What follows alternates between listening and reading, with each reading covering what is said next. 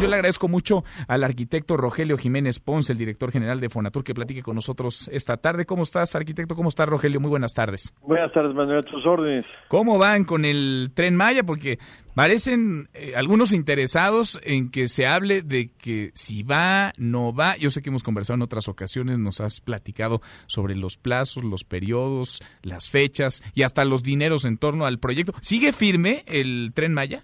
Sí, indudablemente y cada vez más firme. Este, mira, hay, este, hay una eh, cantidad importante de empresas internacionales y nacionales que quieren participar en las licitaciones. Todo eso va avanzando. Yo creo que vamos bien. Sabemos que existe una, una, una, un amparo, este, legalmente, según me dicen nuestra gente, los jurídicos, eh, nosotros tenemos que eh, eh, actuar en, en, relación hasta que nos llegue ya legalmente para que empiece a contar los tiempos.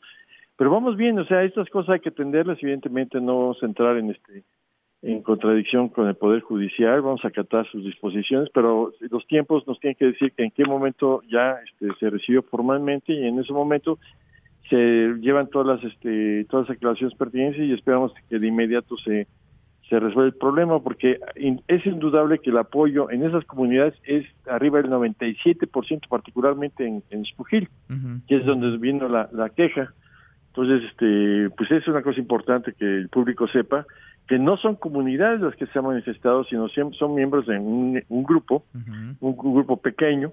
Este, yo no conozco y tengo entendido que no son más de 10 ahí en Spugil, pero pues tienen todo el derecho de protestar, de ampararse, pero esperamos que esto sea una cosa que se procese rápidamente eh, para que no esto no, no, no paren los procesos que a continuación se vayan a hacer. Ahora, recuerdo que conversamos al otro día de la consulta que se organizó, la consulta donde participaron eh, pues miles de personas para conocer su opinión sobre el tren, si iban o iba, si los veía bien, no lo veían bien pues eh, el apoyo en ese momento fue muy amplio para la construcción del tren Maya. ¿Son intereses genuinos o son intereses políticos lo que hay detrás para tratar de frenar es, indudablemente hay varias cosas. Mira, yo no dudo que haya gente bien intencionada que proteste porque hay unos temores en términos de su cuestión ideológica, su concepción, están en contra del desarrollo, hay prejuicios hay muchas cosas que con un poco de información, pero yo,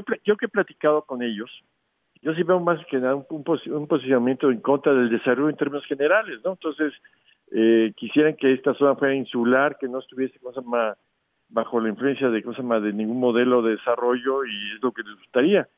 Pero pues, yo respeto su posición, pero yo creo que lo que hace falta en toda la región es desarrollo precisamente hay índices, hay gente muy romántica que dice, no, dejen los pueblitos como están, pero no los podemos dejar como están porque hay índices muy altos de mortalidad infantil, hay marginación, la selva se pierde por marginación, no se pierde por otra razón. Entonces, si dejamos que estas cosas estén invadiéndose las selvas, porque no hay orden, y lo que pretende Tren Maya es crear un programa integral de ordenamiento territorial que incluye a muchas comunidades, no solamente una infraestructura, sino un programa de desarrollo integral que conlleva planteamientos de ordenamiento territorial que incluye eh, pequeñas nuevas ciudades, zonas de cultivo, producción, etcétera, etcétera, y preservación del medio ambiente. Entonces, esas son las discusiones que se tienen, sí son una minoría, tienen todo el derecho de expresarse, pero hay 97, las actas ahí en Espujil indican que el 90, están firmadas por las comunidades, los representantes mil y pico de personas representadas están el 97% de acuerdo. El 3% manifestaron algunas, algunas cosas en contra, pero es el 3%. Y después uno solo de estas personas se ampara y cosa más, y este y pues tiene ese amparo, tiene todo el derecho.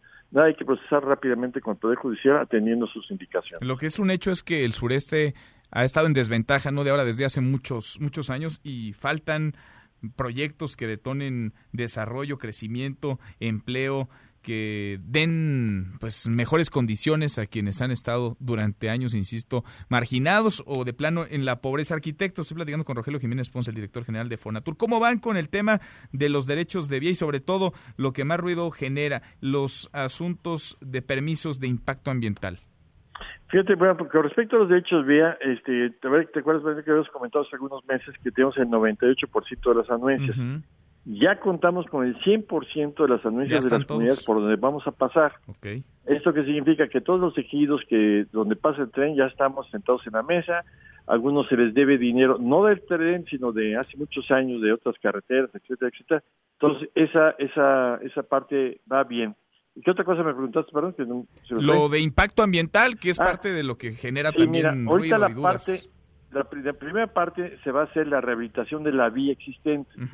Como es una zona ya impactada, el alcance de los estudios es uno, son estudios más, más este, relativamente sencillos. Hay que hacerlos, ya nos marcó las directrices este, Marnat, estamos en proceso. Nosotros no iniciaremos obras si no tenemos esos estudios que no son tan profundos como en la otra parte en la que está pendiente por realizarse, porque ahí sí, ahí sí hay cambios de uso del suelo, etcétera, etcétera. Aquí como no hay ni cambios de uso del suelo y eso son impactadas y actualmente pasa tren, pues son mucho más sencillos los estudios, ¿no? Y, no hay que confundirlos con los estudios que se harán en su momento para las estaciones.